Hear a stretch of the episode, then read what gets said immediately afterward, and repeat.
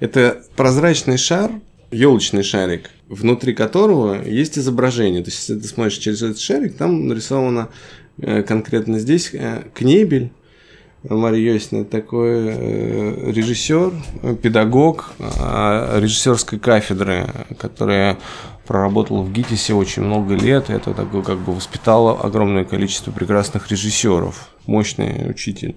Она нарисована, значит, маркером, и у нее бабл изо рта, и написано ее, ее выражение, текст. Это сувенирка, которую я э, придумал и предложил ГИТИСу, новогоднюю сувенирку.